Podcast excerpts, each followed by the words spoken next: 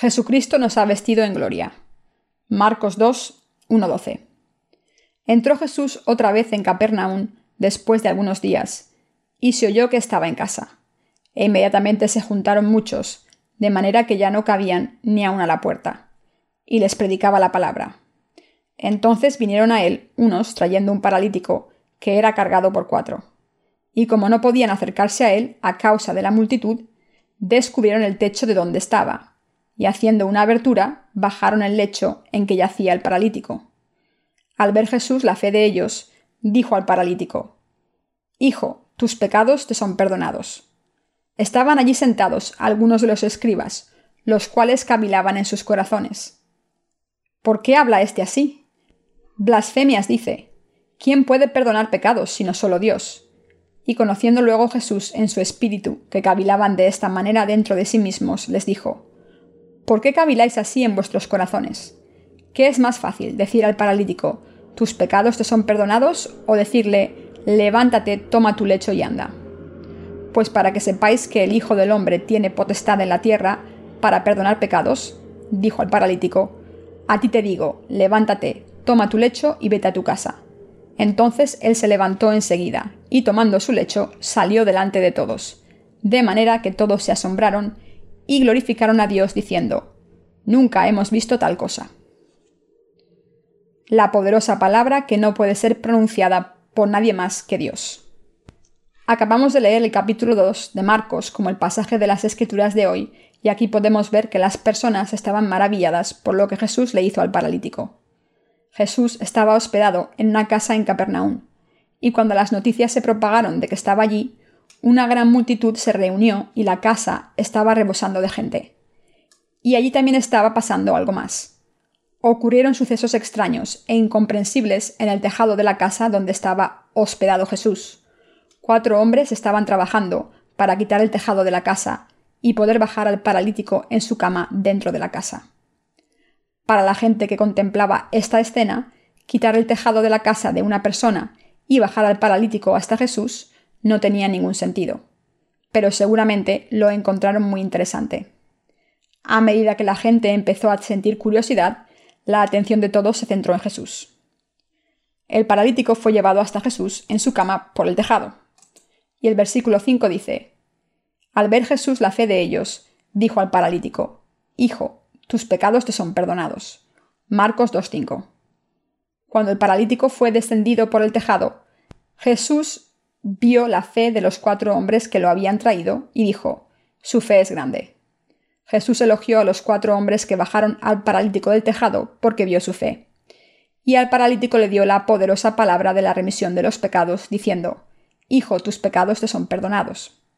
Al escuchar lo que Jesús estaba diciendo, muchas personas se reunieron allí y empezaron a pensar que era bastante arrogante. Se centraron en averiguar si Jesús podría sanar al paralítico, pero Jesús dijo inesperadamente, Hijo, tus pecados te son perdonados.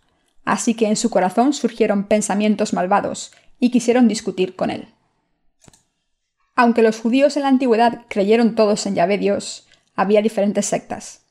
Una secta creía en la palabra de Dios de manera literal, mientras que otra secta, aunque creía en Dios, aceptaba y rechazaba su palabra, dependiendo de si se podía entender con la razón. Los que pertenecían a esta última secta estaban presentes, y cuando escucharon lo que Jesús le dijo al paralítico, pensaron para sí mismos. Vaya, está diciendo tonterías. Esto se debe a que habían entendido y creído todo este tiempo que solo había un llave Dios, pero ahora estaban en esta escena en la que se les presentaba la opción de reconocer a otro Dios. De esta manera, hoy en día hay muchas personas que solo están de acuerdo parcialmente con el hecho de que Jesús es Dios o que lo rechazan por completo. Incluso los teólogos de hoy en día creen en la palabra de Dios solo si pueden entenderla con su mente, o de lo contrario la rechazan. Por todo este mundo, los teólogos y pastores que dicen creer en Jesús como su Salvador están divididos por esta cuestión de la divinidad de Jesús. Esto se debe a que las personas de estos días no entienden que Jesús es el mismo Dios que su Padre. Fundamentalmente Jesucristo es el Creador Dios mismo que vino a este mundo encarnado en un hombre para salvar a todos los pecadores de sus pecados. Es el mismo Dios Todopoderoso que su Padre, y es el Dios que vino a este mundo según la voluntad de su Padre, y eliminó adecuadamente todos los pecados de los pecadores. Debemos entender esto correctamente. Rodeado por una multitud, Jesús recibió ataques espirituales de sus enemigos, que no podían creer que fuese Dios mismo, que había venido a la tierra a buscarlos. Al ver que estaban razonando así en su corazón, Jesús les dijo en el versículo 8, ¿Por qué caviláis así en vuestros corazones? Sorprendidos por lo que estaban viendo, los escribas inventaron razones en su mente, preguntándose, ¿es esto posible? Pensaron, lo que dicen no tiene ningún sentido. ¿Cómo puede un hombre decir que puede perdonar los pecados? ¿No es solo Dios quien puede perdonar los pecados? En su corazón estaban en contra de Jesús, pensando que Jesús era arrogante. En su mente y corazón se oponían ferozmente a Jesús. Intentaban encontrar su propia respuesta a la pregunta que se estaban haciendo en su mente y corazón. Cuando se trata de la cuestión de la fe, algunas personas intentan razonar acerca de ello y negarse a creer si no tiene sentido. Vaya, eso no tiene sentido. Pero hay otros que creen diciendo, vaya, esto tiene sentido. De esta manera, la mayoría de las personas tiene una conversación consigo misma en su corazón y sus pensamientos. De cualquier manera, Jesús les dijo a los escribas, sabiendo lo que había en sus corazones, ¿por qué caviláis así en vuestros corazones? ¿Qué es más fácil, decir al paralítico, tus pecados te son perdonados? o decirle, levántate, toma tu lecho y anda? Pues para que sepáis que el Hijo del Hombre tiene potestad en la tierra para perdonar pecados, dijo al paralítico, a ti te digo, levántate, toma tu lecho y vete a tu casa. Entonces él se levantó enseguida y tomando su lecho salió delante de todos, de manera que todos se asombraron y glorificaron a Dios diciendo, Nunca hemos visto tal cosa. Marcos 2, 3:12. Hijo, tus pecados te son perdonados. Jesús le dijo al paralítico, Hijo, tus pecados te son perdonados. No solo dijo esto Jesús, sino que también le dijo al hombre que había estado paralizado durante muchos años. Levántate, toma tu lecho y vete a tu casa. Este pasaje demuestra muy bien el poder de Jesucristo a todos los que creemos en Dios en la actualidad. Jesucristo es el Hijo de Dios que vino a este mundo. El pasaje revela claramente que Jesucristo vino a este mundo como el mensajero de la justicia para tratar los pecados de la humanidad y sus maldiciones. Jesucristo vino a este mundo como el mensajero de la justicia, para expulsar el poder de Satanás y salvarnos a los seres humanos, que habíamos sido atacados por el diablo. Y ahora estamos en el momento en el que debemos recibir las bendiciones de la salvación al creer en esta obra de Jesucristo. Aunque Jesús es el Hijo de Dios, debemos darnos cuenta ahora de que es fundamentalmente Dios para nosotros. La palabra de poder que Jesús le dio al paralítico y nos está diciendo a nosotros ahora, Hijo, tus pecados te son perdonados, demuestra la palabra del Evangelio del agua y el Espíritu, con la que Jesucristo nos ha bendecido a todos los seres humanos. La palabra bendita que Dios nos ha dado en este mundo es la palabra del Evangelio del agua y el Espíritu sean quien sean y sin importar los pecados que hayan cometido, deben creer que Jesucristo, Dios mismo, les ha salvado al cargar con sus pecados a través de su bautismo y al ser crucificado. Deben creer en la palabra de Dios Todopoderoso que dice, Hijo, tus pecados te son perdonados. Las bendiciones de Dios, de la remisión del pecado, entrarán entonces en sus corazones. Dios Padre nos ha dado estas bendiciones a los que creemos en la palabra del Evangelio del agua y el Espíritu a través de su Hijo. Los que creemos en el Evangelio del agua y el Espíritu, creemos que lo que el Hijo de Dios hizo cuando vino a este mundo para salvar a la humanidad de todos sus pecados y maldiciones para siempre es la obra de Dios. Si un paralítico se nos acercase y nos pidiese que le curásemos, sería casi imposible que le sanásemos físicamente. Sin embargo, si la gente de este mundo, manchado por los pecados, se nos acercase, podríamos salvarla de la prisión de sus pecados al predicarle la palabra del Evangelio del agua y el Espíritu, porque creemos en la poderosa palabra de la salvación. Al predicarles la poderosa palabra del Evangelio del agua y el Espíritu, podemos compartir la fe que trae las bendiciones de Dios. Claramente, los justos podemos salvar a todos los pecadores de este mundo a través de la palabra del Evangelio del agua y el Espíritu que el Señor nos ha dado, y somos los mensajeros que pueden predicar la palabra bendita de la remisión de los pecados con autoridad. La gente nace con un deseo rebelde de levantarse contra Dios. La bendición poderosa que Dios le dio al paralítico en el capítulo 2 de Marcos es la palabra bendita de la salvación que Dios nos ha dado hoy. Como Adán, nuestro antepasado, cayó en el engaño de Satanás y se convirtió en enemigo de Dios con el diablo, todos los seres humanos se convirtieron en pecadores. Por tanto, empezando con Adán, todos sus descendientes nacieron con un corazón pecador y con maldiciones.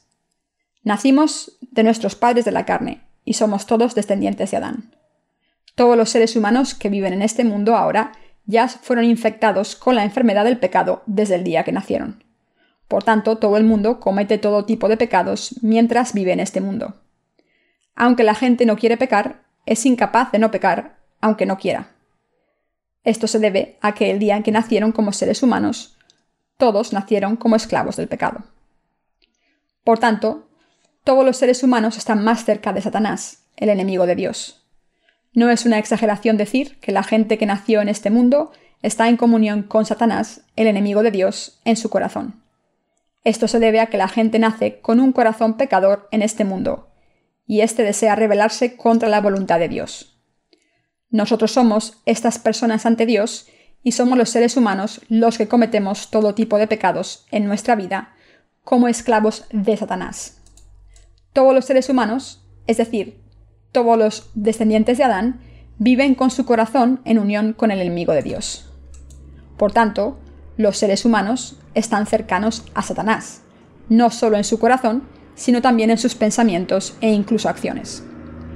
Todos los seres humanos están destinados a tener comunión con Satanás, cometer multitud de pecados desde el día en que nacen hasta que mueren y a ser arrojados al infierno al final para pagar la condena de sus pecados.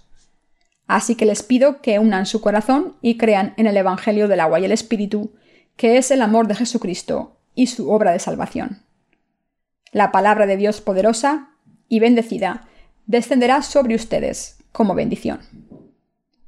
Desde que dejaron que sus corazones se uniesen con el ángel caído, los seres humanos han estado más cerca del enemigo de Dios y no de Dios, sus padres, cónyuges, hijos y seres queridos. Esto define la condición humana.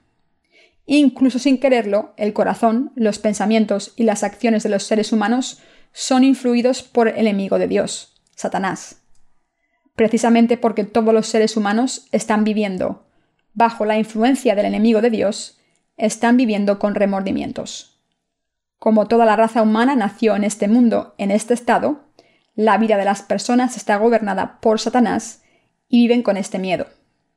No debemos olvidar que todos nacimos destinados a tener comunión con el enemigo de Dios, con el corazón y los pensamientos. La única manera de escapar de este destino es mediante la fe. Esta fe trata de volver a Dios, el Salvador, y creer en la obra justa de Jesucristo como nuestra salvación. No hay otra manera. Sin esta fe, todas las vidas acabarán arrepentidas por no haber creído y haberse arrepentido. Muchas personas intentan vivir una vida recta diciéndose a sí mismas cuando pecan, no debería pecar, no debería vivir así, debería vivir con justicia. Sin embargo, como ya estaban destinados a nacer bajo el dominio del enemigo de Dios, no pueden vivir sus vidas como quieren. Las víctimas de infartos cerebrales sufren de parálisis porque su cerebro no funciona bien. Los brazos, piernas o caras se quedan paralizados y no pueden mover el cuerpo cuando quieren. Por ejemplo, algunos pacientes que han sufrido infartos cerebrales pierden la coordinación mano-ojo porque no pueden controlar los movimientos de las manos y llevarse la cuchara a la boca. Este es solo un ejemplo de los muchos retos a los que se enfrentan los paralíticos. Los que son paralíticos espirituales se encuentran con problemas parecidos, ya que piensan por su cuenta que deben comportarse correctamente, pero en realidad acaban comportándose de manera muy diferente de lo que piensan. Hace poco mencioné que el día en que nacimos en este mundo, nacimos con un deseo de levantarnos contra Dios. Esto explica por qué hacen lo que hacen. Aunque deseen vivir una vida inocente bajo el cielo, en realidad todo el mundo vive una vida sin sentido que está lejos de lo que Dios quiere de nosotros. Se dice a menudo que los ingleses son caballeros, pero ¿quién es en realidad un caballero a los ojos de Dios? Un verdadero caballero es alguien que tiene modales y sentido común incluso cuando nadie está mirando. Cada hombre quiere ser un caballero delante de los demás, pero nadie vive esta vida en realidad. La Biblia dice que todos los seres humanos nacieron como víboras desde que nacieron en este mundo, y por tanto no pueden evitar cometer todo tipo de pecados en sus vidas. Debemos descubrirnos a nosotros mismos por la palabra de Dios y regresar a Él. Cuando creemos en la obra de la salvación que Jesucristo ha hecho por nosotros y regresamos a Dios, la salvación está a nuestro alcance. Todos los seres humanos nacen en este mundo con los siguientes pecados. Nacen con el pecado de deshonrar a sus padres, nacen con un deseo arraigado de odiar a sus hermanos y hermanas y engañar a los demás. Por eso acaban cometiendo pecados. Cuando estas personas se unen a alguna religión mundana, intentan por todos medios aparentar que están viviendo una vida muy recta ante los demás. Tienen muy buenos modales y son amables. Sin embargo, cuando están solos podemos ver cómo sus pecados rebosan y esta es su naturaleza verdadera. Debemos escuchar la poderosa palabra del Salvador.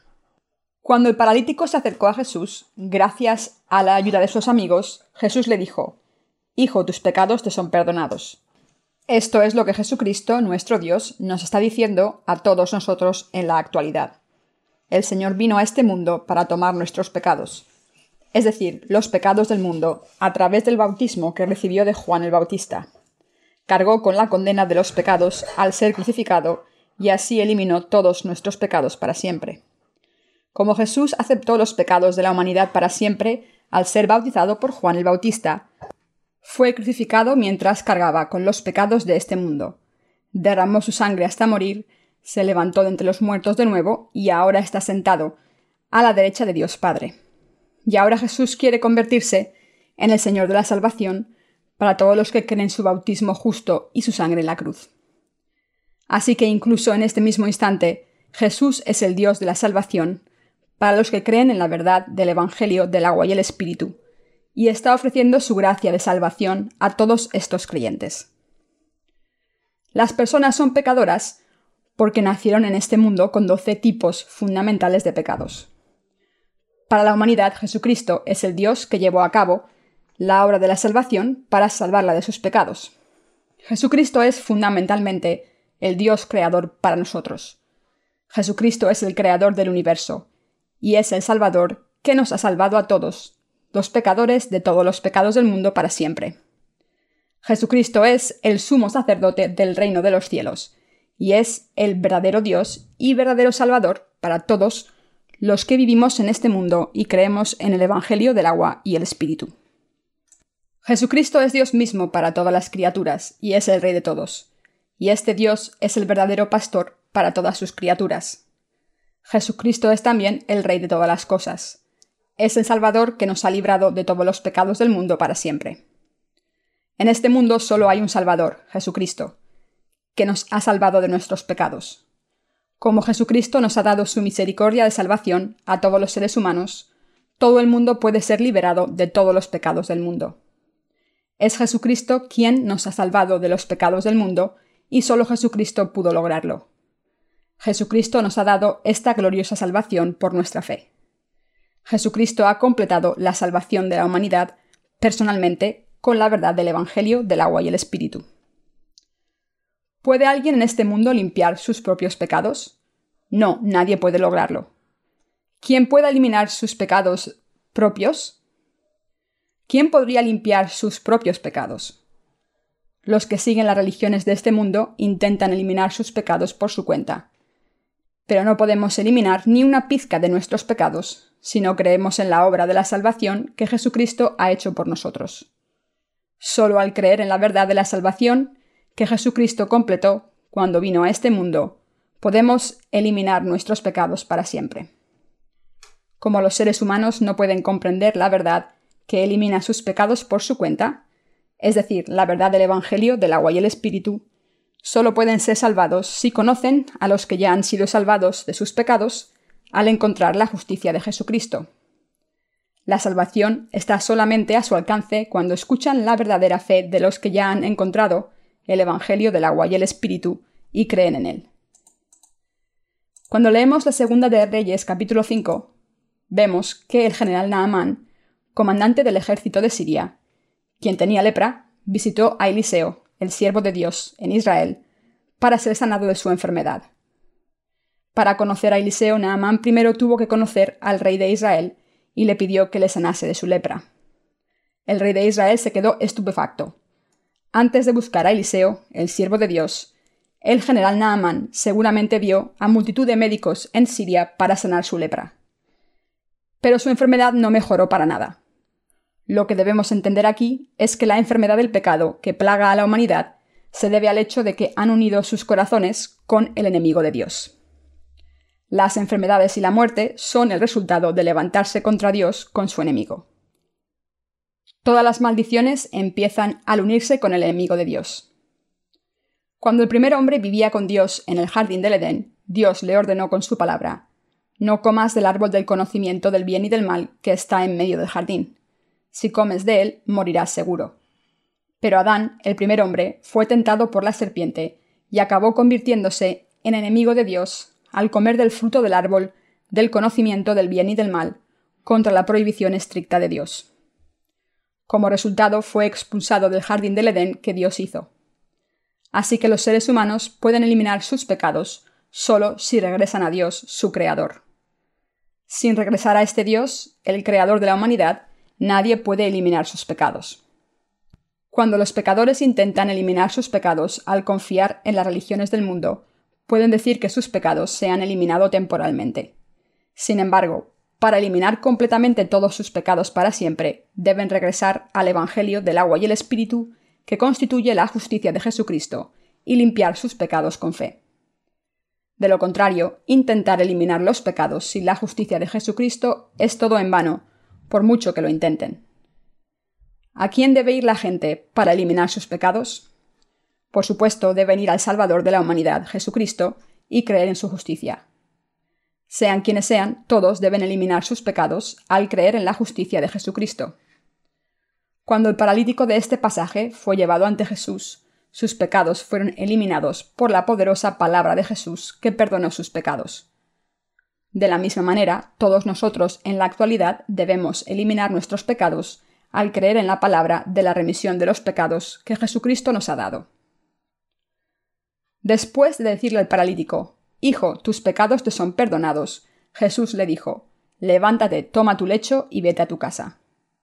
De la misma manera en que habló su palabra de la remisión de los pecados al paralítico en el pasaje de las Escrituras de hoy, nos está dando la gracia de la remisión de los pecados a todos los que creemos en su palabra de la remisión de los pecados. Dios es quien hizo que los seres humanos naciésemos en este mundo. Aunque nuestro antepasado pecó debido a sus debilidades, al final Dios hizo que fuésemos salvados de todos los pecados del mundo, nos convirtiésemos en su propio pueblo, y nos bendijo para entrar en el reino de los cielos.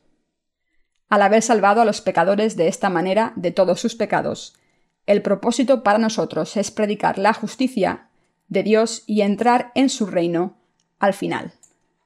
En otras palabras, el propósito de Dios para nosotros es convertirnos en sus propios hijos, para bendecirnos para vivir en su reino como sus propietarios. El paralítico tomó su cama y regresó a su casa, pero nuestro deber como personas que han recibido la remisión de los pecados, al creer en el Evangelio del agua y el Espíritu, es difundir la justicia de Dios hasta que entremos finalmente en su reino.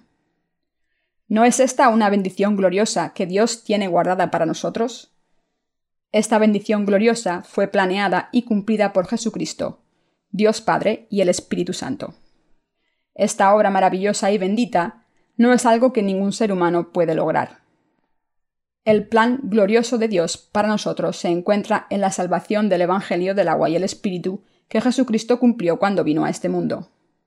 El propósito de Dios es bendecirnos para disfrutar la vida gloriosa que ha preparado para nosotros. Para librar a la humanidad de Satanás y darle la vida eterna, Cristo Dios mismo vino a este mundo. Nuestro Señor nos está diciendo que vivamos por fe en la gloria de Dios. El Señor nos ha dado un mandamiento para nuestras vidas en este mundo. Cumplir meticulosamente con la meta de difundir el glorioso Evangelio de Dios por todo el mundo. Al habernos salvado de los pecados de este mundo para siempre, Jesucristo ha hecho que los salvos vivan por la gloria de Dios mediante la fe. Y la providencia del Señor es llevarnos a su reino cuando llegue el momento de vivir felices para siempre. El propósito de Dios es llevarnos a los creyentes en el Evangelio del agua y el Espíritu a su reino y dejarnos disfrutar de la gloria y vivir con Él para la eternidad. Cuando llegue ese momento, los ángeles de Dios nos servirán. Esto, queridos hermanos, es el amor y el propósito de Dios para nosotros. Creo que el propósito de Dios para mí y para ustedes es una gloriosa bendición para nosotros. Dios ha hecho todas estas cosas solo para nosotros. Crecí siendo un niño curioso, que se preguntaba muchas cosas en la vida. Un día me pregunté, ¿para qué nací? ¿Cuál es el propósito de la vida? Entonces empecé la escuela primaria y había un anciano en el vecindario que me adoraba. Solía malcriarme, pero un día murió. Vi la procesión de su funeral, con los portadores llevando a sus hombros el ataúd y lamentando su muerte. Yo estaba muy apegado a él y seguí la procesión hasta el cementerio, preguntándome dónde iba. Allí se había acabado la tumba donde se metió el ataúd. Al día siguiente fui a visitar su tumba de nuevo. La tumba se hizo siguiendo la práctica tradicional de entierro en Corea, con un montón de tierra cubierto de hierba. Subí a la tumba y pensé solía malcriarme, pero ahora está enterrado aquí. Hace unos días estaba jugando conmigo. ¿Por qué lo han enterrado aquí? Como era demasiado pequeño para entender la muerte, a través de esta experiencia la asocié con el entierro. Pensé, ¿qué significa esto? ¿Qué me pasará cuando termine la escuela y sea viejo? ¿Dónde iré? ¿No acabaré también en una tumba? Supongo que yo también acabaré en una tumba. Solo es cuestión de tiempo. Todo el mundo muere y la única diferencia es el tiempo. Al final todo pecador acaba de la misma forma, muerto. A través de la muerte y entierro de mi vecino, quien me adoraba, me di cuenta de que yo también moriría al final. Cuando era pequeño tenía una aspiración para mi vida en este mundo. Quería vivir una vida sin culpa, para que cuando mirase al cielo no tuviera absolutamente nada de lo que estar avergonzado bajo el cielo. Sin embargo, a medida que crecía y me hice un adolescente, me vi cambiando poco a poco.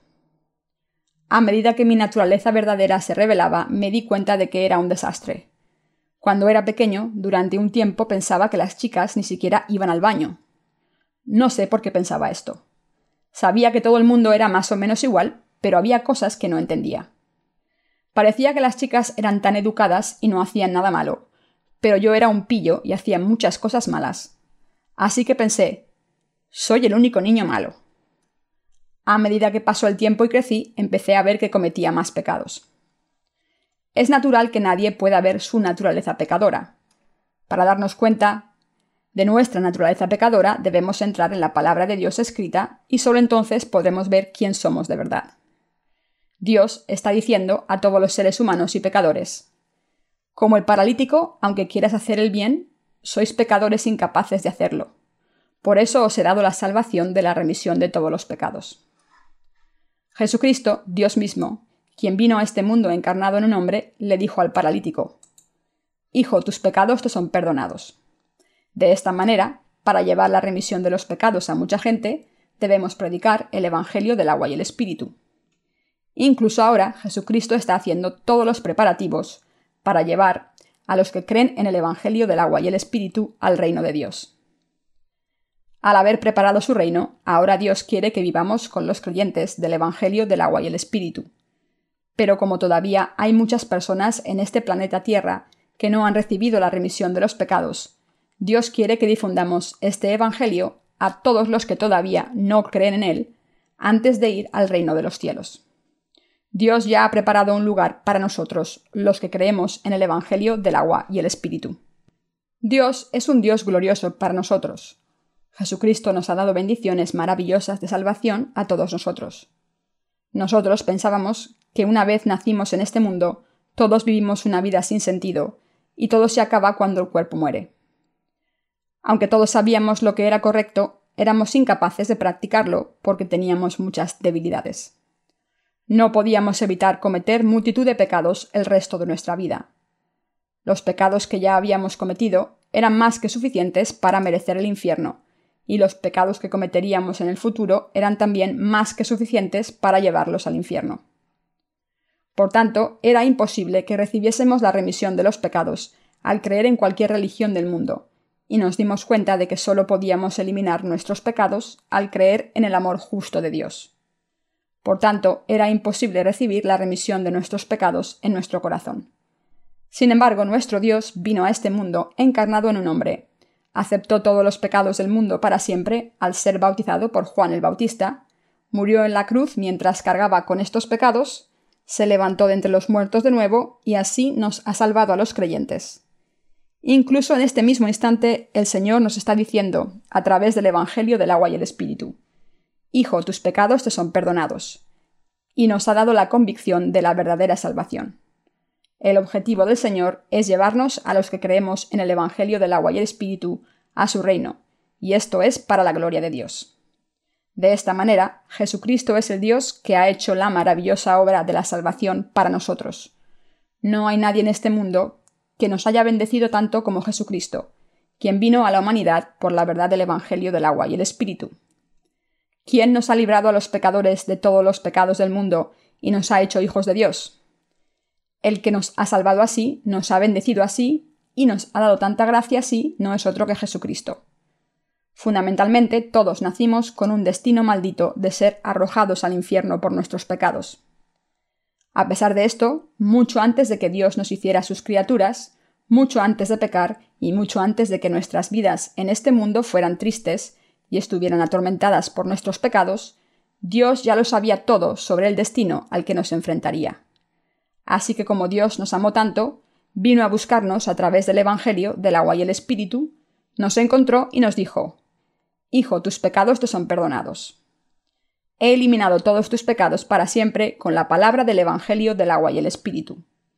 Y nos está bendiciendo a sus creyentes diciendo, Te llevaré a mi casa. A medida en que vives tu vida en este mundo, si vives por fe en mí y mi palabra, cumpliré todas tus esperanzas y sueños. Mientras vivimos en este mundo, debemos pensar solamente en la justicia de Dios. Dios solo nos ha salvado de los pecados del mundo. ¿Qué tipo de Dios es nuestro Dios? Debemos recordar que es el Dios que nos ha dado maravillosas bendiciones. Debemos creer en su amor justo. Debemos darnos cuenta de que nuestro Dios es el Dios que nos ha dado las maravillosas bendiciones del cielo. Jesús dijo, Y conoceréis la verdad, y la verdad os hará libres. Juan 8:32. Mis queridos hermanos, Dios ha resuelto todos los problemas de nuestra vida, incluyendo el problema de nuestros pecados. Este Dios nos ha dicho, levántate, toma tu lecho y vete a tu casa. Si creemos en la palabra justa de Jesucristo, todos los sueños de nuestro corazón se cumplirán. Para que esto ocurra, debemos creer que Jesucristo es Dios mismo para toda la humanidad. ¿No están de acuerdo con esto? Por supuesto que sí. Si han sido salvados de sus pecados, vivan con su corazón unido a Dios. Hemos sido salvados de todos nuestros pecados al creer de corazón en el Evangelio del agua y el Espíritu, predicado por la Iglesia de Dios. Aunque estamos esparcidos por todo el mundo, si apoyamos el ministerio del Evangelio y predicamos el Evangelio con lealtad en nuestra vida, recibiremos las bendiciones de Dios. El Evangelio del agua y el Espíritu es la vestimenta de la salvación que Jesucristo ha hecho para nosotros. Sean quien sean, si la gente cree de corazón, será salvada de sus pecados y recibirá las bendiciones de Dios, para convertirse en hijos y trabajadores suyos. Dios no discrimina como si amase a ciertas personas y odiase a otras. Si reconocemos a Dios, nos aseguramos de que nuestros corazones están de su lado y nos unimos con su Iglesia por fe. Dios cumplirá todas las esperanzas y sueños de nuestro corazón paso a paso. Jesucristo, nuestro Dios, desenredará y resolverá todos los problemas a los que nos enfrentamos uno a uno y nos bendecirá en todo momento. Nuestro Dios bendice a los que trabajan a su lado. Ahora que creemos en la justicia de Dios, debemos hacer lo que complace a Dios. Puede que se pregunten, ¿fue fácil creer en el Evangelio del agua y el Espíritu, ¿por qué dices ahora que necesito vivir una vida de fe? Esto es lo que digo, es precisamente porque la vida en este mundo es tan dura que debemos vivir por fe. Dios dijo, los justos vivirán por fe. Romanos 1.17. Los justos deben vivir por fe solamente. ¿Qué es lo que quieren? ¿Están contentos con aceptar el Evangelio del agua y el Espíritu por fe y lograr su salvación solamente? ¿O también quieren vivir el resto de sus vidas por fe en la palabra de Dios, ahora que han sido salvados de sus pecados? Ya sea recibir las bendiciones de Dios o llevar a cabo su obra mientras viven en este mundo, es posible solo al creer en la palabra de Dios. Todo no se acaba solo porque hayamos sido salvados de los pecados del mundo por fe y vayamos a entrar en el cielo por fe. Los que se han convertido en justos deben también servir a la obra de Dios en este mundo antes de entrar en el reino de los cielos. Los justos tienen el deber y el llamado de predicar el Evangelio. Si los justos no se someten a esta voluntad de Dios, entonces no habrá bendiciones terrenales para ellos. Por el contrario, su desobediencia vendrá seguida de las maldiciones de Dios. Los justos deben obedecer la voluntad de Dios con gozo. Solo entonces podrán ser ungidos con bendiciones por su fe y obediencia. ¿Deberían buscar la felicidad terrenal por su cuenta ahora que han sido salvados de sus pecados? No, por supuesto que no. Nuestra felicidad también se encuentra en la fe y se logra cuando creemos en Dios y su palabra. Todas las bendiciones que Dios está concediendo a los justos solo se reciben cuando viven por fe y obedecen su evangelio y voluntad.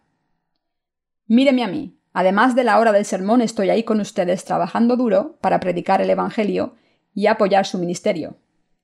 Llevo a cabo la voluntad de Dios por fe en mi vida diaria, preparando el recipiente de sus bendiciones por fe. Preparo mi recipiente de bendiciones diciéndole a Dios, Señor, dame bendiciones abundantes para llenar este recipiente. Cuando preparo el recipiente bendito de la fe, me gusta preparar uno grande. No me gusta preparar uno pequeño. Como estoy trabajando de todas maneras, lo hago por todo lo alto para que Dios nos dé bendiciones abundantes. Preparo un recipiente de fe grande en mi corazón para que podamos ayudar a los que no tienen nada que ver con nosotros. Cuando preparo un recipiente de fe, Dios se asegura de llenarlo con bendiciones sin falta. Entonces comparto las bendiciones de Dios con muchas personas junto con la palabra de Dios. Esto es lo que significa tener fe en Dios y obedecer su voluntad. Las bendiciones de Dios vendrán sin falta. Sin embargo, antes de llegar a ese momento, debemos sufrir mucha persecución y sufrimiento y debemos vencer por fe en Dios. Cuesta mucho dolor y sufrimiento recibir las bendiciones de Dios. Si queremos vivir creyendo en Dios y su palabra, debemos preparar un recipiente limpio de fe. Esto se debe a que Dios mismo obra en nosotros. Dios es un Dios maravilloso. Si estamos contentos con tan solo ser salvados de nuestros pecados, y vivimos por nuestra cuenta y a nuestra manera, en vez de vivir por fe, estaremos alejando las bendiciones de Dios. Dios está pidiendo a todos los que han sido salvados de los pecados de este mundo que vivan por fe. Está pidiendo que tengamos una vida de fe porque quiere bendecir nuestras vidas y ayudarnos a dar aún más fruto de la fe. Me fui de mi ciudad natal solo, y he dedicado toda mi vida a predicar el Evangelio del agua y el Espíritu. Mi Dios ha preparado un lugar para mí en este mundo, me ha guiado y me ha hecho vivir mi vida en obediencia a su voluntad. Sé muy bien que mi Dios, quien me ha salvado de mis pecados, siempre está conmigo. Mi meta no es asegurarme de que yo solo viva una buena fe en este mundo. En realidad pienso que mi familia espiritual debe prosperar también. También creo que es correcto vivir en la Iglesia de Dios por fe, que nuestros santos vivan por fe también, y que todos nosotros vivamos una vida que merezca la gloria de Dios. Mi Dios me ha dado las bendiciones de la fe, y también quiere darle estas bendiciones a toda nuestra familia espiritual en el mundo a través de mí. Por eso les confío varias tareas, para que preparen recipientes de fe grandes que complazcan a Dios. Sé que si quieren llevar a cabo sus tareas por fe, hacer que su fe crezca y orar a Dios por sus bendiciones, Dios lo hará por ustedes. Al haber confiado su obra a todos nosotros, Dios está más que complacido en todo aspecto de nuestras vidas y a todo el mundo a nuestro alrededor. Dios está obrando en nuestras vidas continuamente en el presente. ¿Solo porque hayamos sido salvados significa que no hay nada más que hacer? No, multitud de personas por todo el mundo recibirán abundantes bendiciones a través de nosotros como Abraham. Quiero predicar acerca de la vida de la fe a nuestros colaboradores por todo el mundo. Abraham siguió a Dios al confiar en Él y en su palabra. Esto significa que Abraham negó sus propios pensamientos. Fue donde Dios le dijo que fuera y paró cuando Dios le dijo que parase. A través de la fe de Abraham, Dios bendijo a toda la raza humana y a toda nación. Y como Abraham tuvo fe en Dios, él se aseguró de que la vida de Abraham fuese una bendición a sus muchos seguidores. Nunca es una pérdida para nosotros vivir según la voluntad de Dios. Algunas personas piensan de manera egoísta. ¿Por qué tengo que hacer estas cosas? ¿No salgo perdiendo? Pero si creen en Dios y su corazón está habitado por el Espíritu Santo, pueden fácilmente dejar de lado estos pensamientos carnales. Y pueden vivir una vida de fe que complace a Dios por el beneficio de su fe en Él, en vez de su carne. Para apoyar el ministerio del Evangelio, algunos de nosotros estamos trabajando en el tejado.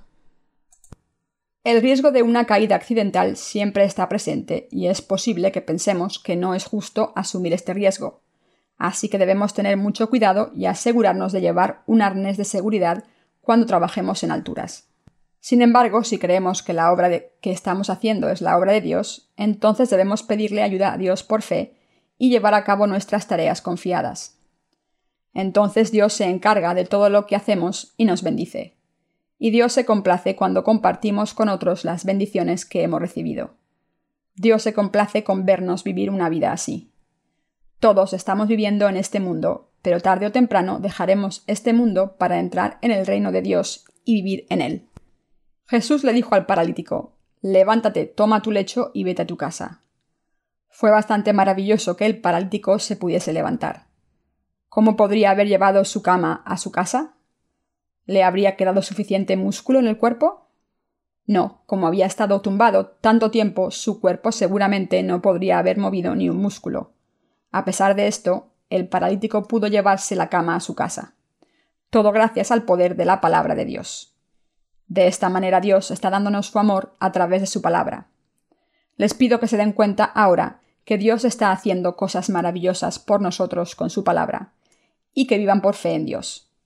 Por nuestra fe en la palabra de Dios, estamos llevando a cabo la obra que Dios nos encomendó y recibiendo las bendiciones de fe en nuestras vidas. ¿Qué hay de ustedes? ¿Han recibido las bendiciones de Dios por fe? Yo también he recibido las bendiciones de Dios por fe. He sido bendecido para siempre. Nuestro Dios ha bendecido a los justos por toda la eternidad. Le doy todas mis gracias a Dios. Aleluya.